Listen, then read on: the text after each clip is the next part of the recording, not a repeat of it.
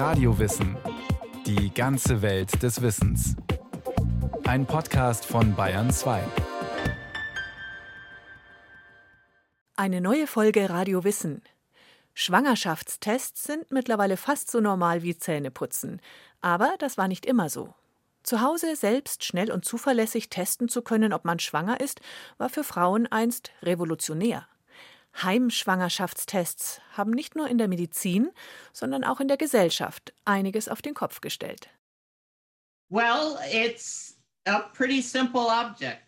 nun, es ist tatsächlich ein recht simples Objekt. Im Grunde genommen ist der Schwangerschaftstest in einer kleinen Plastikbox enthalten, in so einer, in der man Büroklammern aufbewahrt. Diane Wendt kümmert sich um Gegenstände, die Geschichte geschrieben haben. Sie ist Kuratorin im Smithsonian National Museum of American History in Washington, D.C. und für wegweisende Erfindungen in der Medizin zuständig. Sie erzählt vom ersten Schwangerschaftstest, den Frauen zu Hause machen konnten. Sein Produktname Predictor, auf Deutsch Prophet, mit rotem Filzstift in Druckbuchstaben auf die durchsichtige Büroklammerbox geschrieben es ist wirklich ein faszinierendes kleines Stück Technologie, das viele verschiedene Geschichten erzählt. Eine von ihnen ist ganz simpel die Geschichte einer einzigartigen Frau, Margaret Crane, die die Designerin dieses Objekts ist. Ihre Geschichte ist bislang nicht sehr bekannt.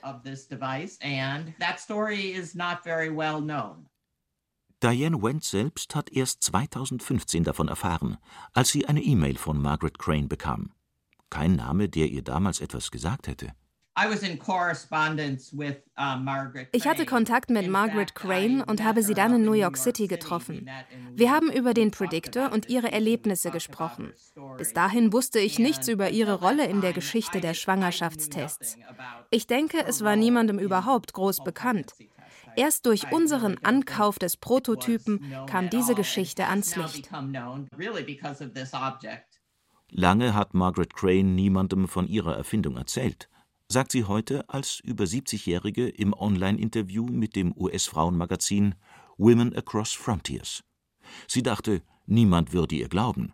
But it didn't make sense to be saying much about it because nobody would even believe, you know, how do you mean you did that? Über Jahrzehnte hatte sie den Prototypen des Predictors zu Hause liegen. Sie befürchtete, sollte jemand nach ihrem Tod ihre Wohnung sauber machen, dann könnten die Putzkräfte ja denken, was ist das denn? Und den Predictor in den Müll werfen. Dann wäre ihre Geschichte wirklich verschwunden. Diese Vorstellung motivierte Margaret Crane, dem National Museum of American History in Washington zu schreiben und die Geschichte ihrer Erfindung endlich zu erzählen.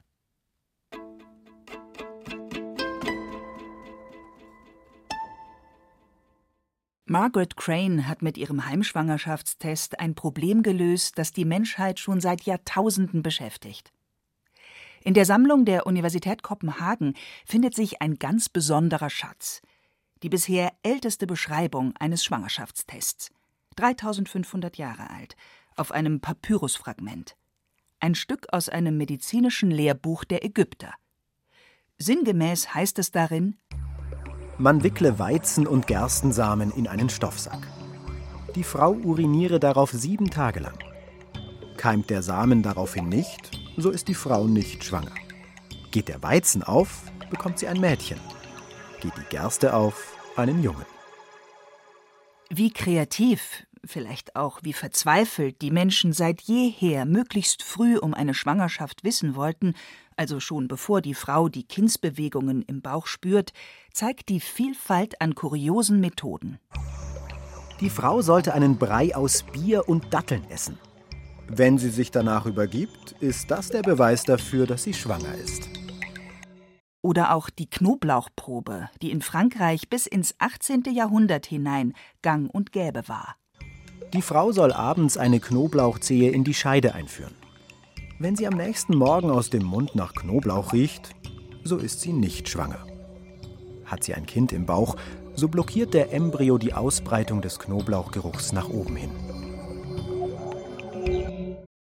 Über lange Zeit konnten die Ärzte nur anhand von Farbe, Geruch und Geschmack des Urins ihrer Patientinnen erahnen, was ihnen fehlte oder eben ob sie schwanger sind.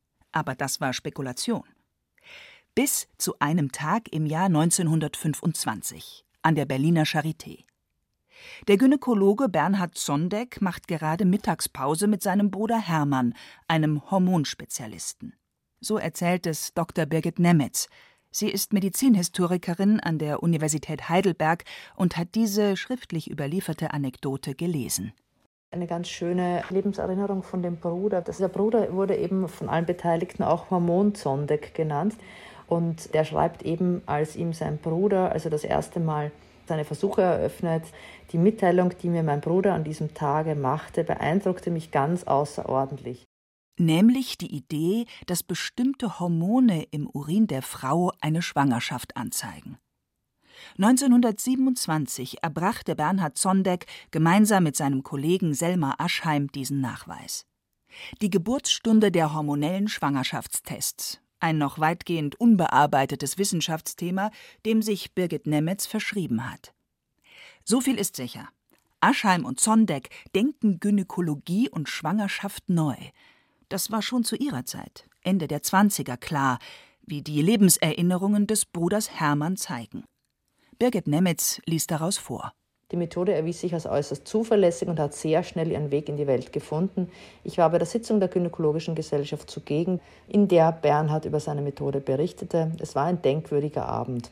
Das kann man tatsächlich auch aus äh, medizinhistorischer Perspektive bestätigen, dass das eine relativ paradigmatische Veränderung bedeutete. Also das ist uns natürlich heute wahnsinnig geläufig, den weiblichen Körper als Hormonkörper irgendwie zu denken, dass es sowas wie Pubertät gibt, das Einsetzen der Geschlechtshormone, eine Menopause, das Aussetzen von Geschlechtshormonen und eine Schwangerschaft auch mit hormonellen Veränderungen. Das war aber ein ganz neuer Gedanke zu dem Zeitpunkt.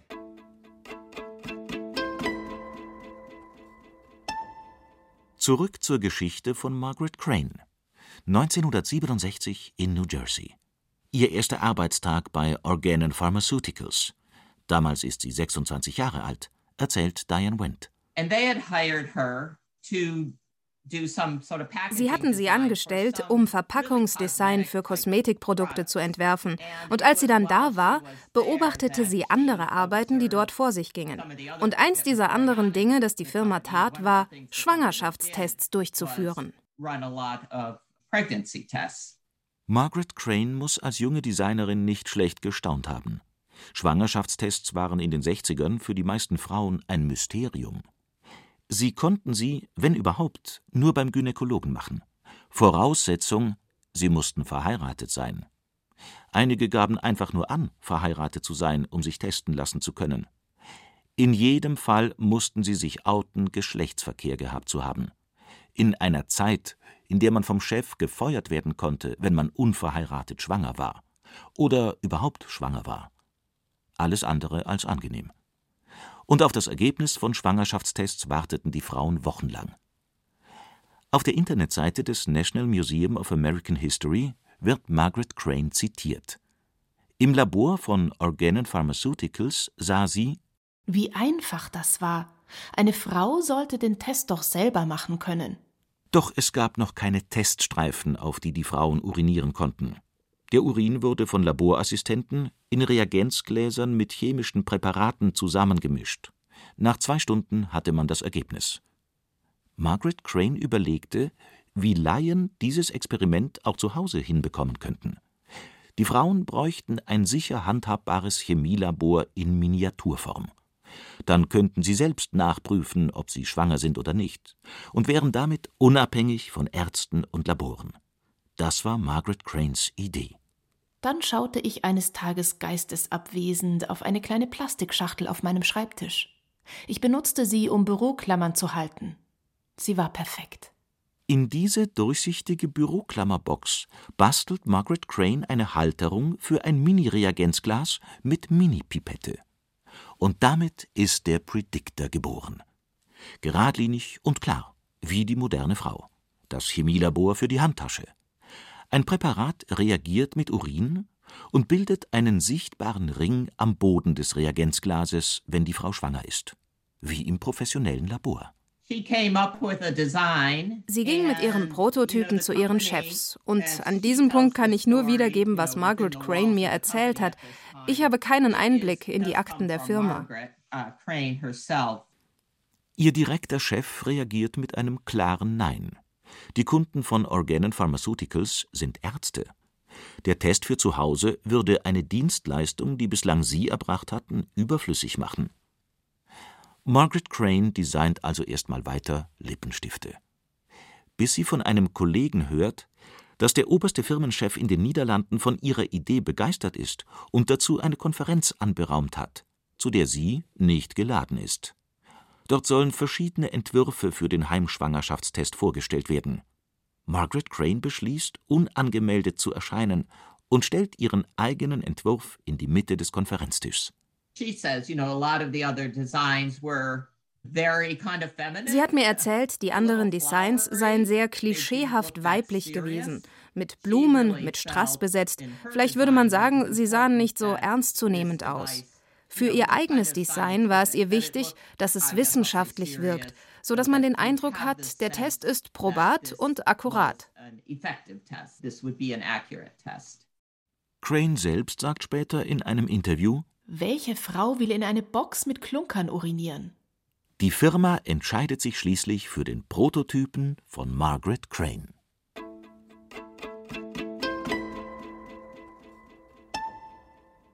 Zurück in die Zwanziger, zu den Medizinern an der Berliner Charité, Zondeck und Aschheim. Ihre Entdeckung, dass bestimmte Hormone im Urin eine Schwangerschaft anzeigen, geht 1927 um die Welt. Allerortens experimentieren Ärzte mit verschiedenen Tierarten: Mäusen, Ratten, sogar mit Regenwürmern. Mäusen und Ratten wird Harn von Frauen injiziert, die wissen wollen, ob sie schwanger sind. Zwei Tage später werden die Tiere getötet und aufgeschnitten. Wenn die Frau schwanger ist, sind bei der Ratte Eizellen gereift und die Gebärmutter ist vergrößert. Was heute mit einem simplen Teststreifen erledigt wird, dafür brauchte man früher ein ganzes Tier. Pro Schwangerschaftstest musste das Tier getötet und seziert werden. Eine recht komplizierte, aufwendige Art zu testen. Bis 1947 der Frosch ins Visier der Tester geriet. In Kliniken gab es sogar Ärzte, die als Froschbeauftragte geschult waren. Hier ein Ausschnitt aus einem Zeitzeugeninterview des Museums für Verhütung und Schwangerschaftsabbruch in Wien. Und dann wurde ich zum Krötenmeister ernannt.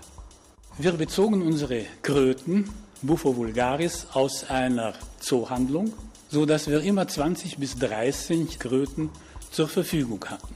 Wenn bei einer Frau eine Schwangerschaft vermutet wurde, so entnahmen wir Urin, der wurde gefiltert und davon wurden etwa ein bis zwei Kubikzentimeter in den Lymphsack am Rücken einer Kröte eingespritzt. Nach etwa zwei bis drei Stunden konnte man aus dem Genitaltrakt Flüssigkeit abnehmen und in dem waren, wenn eine Schwangerschaft bestand, Spermien nachzuweisen. Das heißt, die Frösche mussten, anders als die Mäuse oder Kaninchen, nicht getötet werden, um das Ergebnis des Schwangerschaftstests abzulesen. Befanden sich im injizierten Urin Schwangerschaftshormone, produzierten weibliche Frösche Laich, männliche Frösche Spermien. Diesen Test konnte man ab der achten Schwangerschaftswoche machen. Es setzte ein globaler Handel mit Fröschen ein. Vor allem der Krallenfrosch war begehrt, erzählt Medizinhistorikerin Birgit Nemetz. Wurden ja dann eigens auch in Südafrika gezüchtet und in Apotheken weltweit als so Art biologisches Versuchslabor in Aquarien gehalten.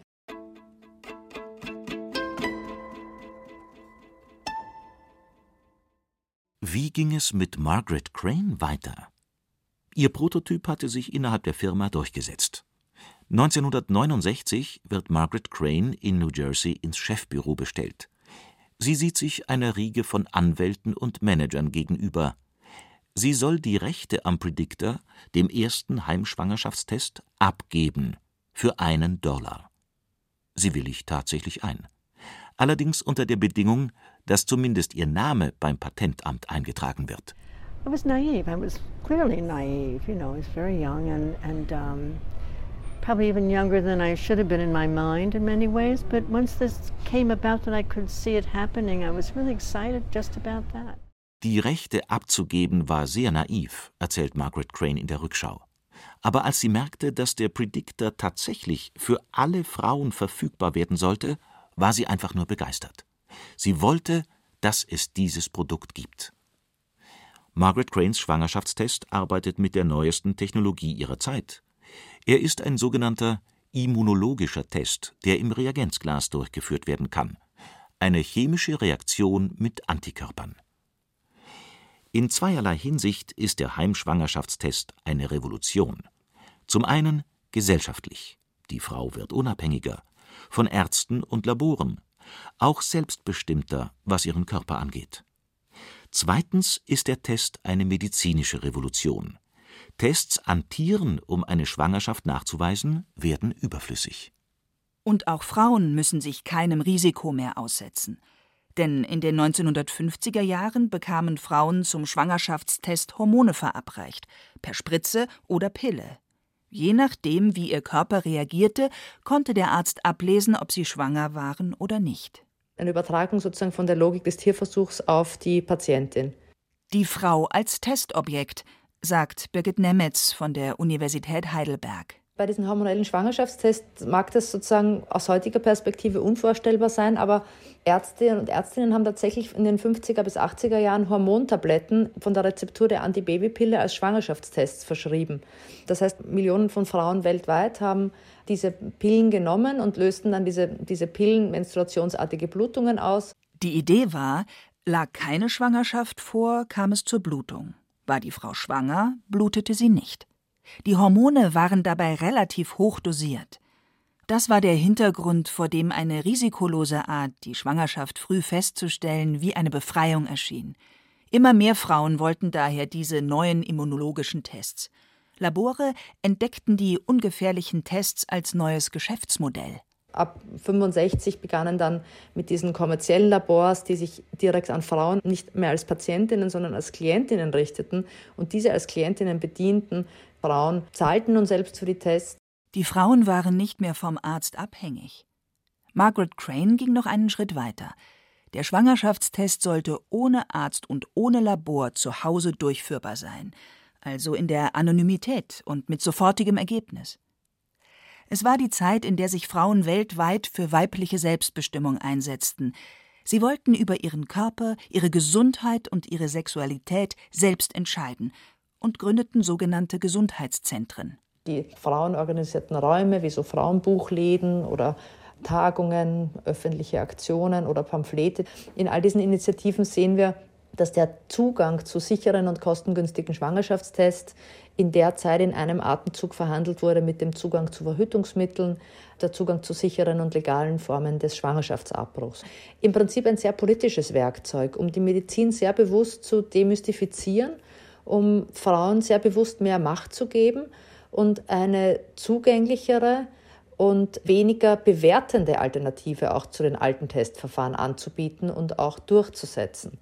Genau darum ging es auch Margaret Crane, erzählt Diane Wendt vom Smithsonian Museum. You know, she herself felt Sie selbst hat es stark so empfunden, dass Schwangerschaft und ein Schwangerschaftstest in den Händen der Frauen sein sollte. Sie unterstützte die Ideen der Frauenrechtsbewegung in der Zeit. Wir hatten eine kleine Revolution in puncto Geburtenkontrolle. Die Pille kam auf den Markt, die Gesetze rund um Abtreibung lockerten sich. Das hat alles zusammengespielt. Die Bedeutung des Heimschwangerschaftstests es ist ein weiterer wichtiger Baustein dieser Geschichte, ein Baustein dieses gesellschaftlichen Wandels. Doch bevor der Test diesen Siegeszug antreten sollte, waren noch einige Hürden zu nehmen, nicht ohne zum Teil recht emotionale Debatten. So auch bei Margaret Crane. Innerhalb ihres Pharmaunternehmens zeigen sich erste Hürden für den Predictor. Er soll zunächst 1970 in Kanada getestet werden, nicht aber in den USA. Dort fürchten die Chefs von Margaret Crane heftige Reaktionen wegen der dominierenden konservativen Grundhaltung der Gesellschaft. Einer der interessanten Punkte an diesem Schwangerschaftstest ist, dass er verschiedene Haltungen provoziert hat. Es war insgesamt eine Riesendiskussion. Erst 1977 darf der Predictor auch in den USA verkauft werden. Also Manche hatten Angst. Sie dachten, dass verängstigte Teenager, die mit niemandem sprechen möchten, nach dem Test losziehen und eine Abtreibung im Hinterhof vornehmen. Während in den USA noch diskutiert wird über Abtreibung und wie viel Selbstbestimmung man Frauen zumuten kann, ist der Predictor in Deutschland schon seit sechs Jahren erhältlich. 1971, als der erste Heimtest Predictor am deutschen Markt eingeführt wurde, meinten Gynäkologen in Deutschland zum Beispiel, dass Frauen damit nicht zurechtkommen würden, diesen Test durchzuführen. Uns liegen halt die Beipackzettel von damals noch vor und ich habe mir die mal angeguckt. Es ist in etwa so komplex wie die Anwendung einer Haarfärbepackung. Und es geht auch um die Autorität der Ärzte, die seit Jahrzehnten so etwas wie moralische Instanzen waren. Es ist eine beeindruckende Geschichte und es ist auch da sozusagen der Gedanke, diesen Test ohne Erlaubnis des Arztes, des Ehemanns, des Partners machen zu können. Es ist eine Emanzipationsgeschichte durch und durch. Margaret Cranes Predictor erzählt diese Geschichte. Ein unscheinbares Objekt, eine durchsichtige Plastikbox, in der einst Büroklammern aufbewahrt wurden. Das ist so einzigartig. Der Prototyp zeigt den Moment der Erfindung. Auf diesen Moment zurückzublicken und sich bewusst zu machen, Geschichte ist nicht gegeben. Es hilft uns darüber nachzudenken, wie so ein kleines Objekt solch eine Revolution anstoßen konnte wie so ein simples Objekt unser Leben verändern kann.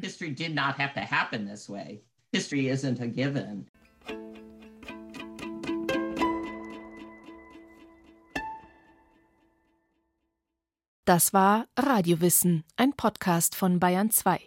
Autorin dieser Folge Katharina Hübel. Regie führte Anja Scheifinger.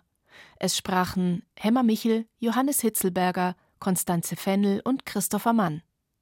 Technik Regine Elbers. Redaktion Iska Schregelmann. Wenn Sie keine Folge mehr verpassen wollen, abonnieren Sie Radiowissen unter bayern2.de slash podcast und überall, wo es Podcasts gibt.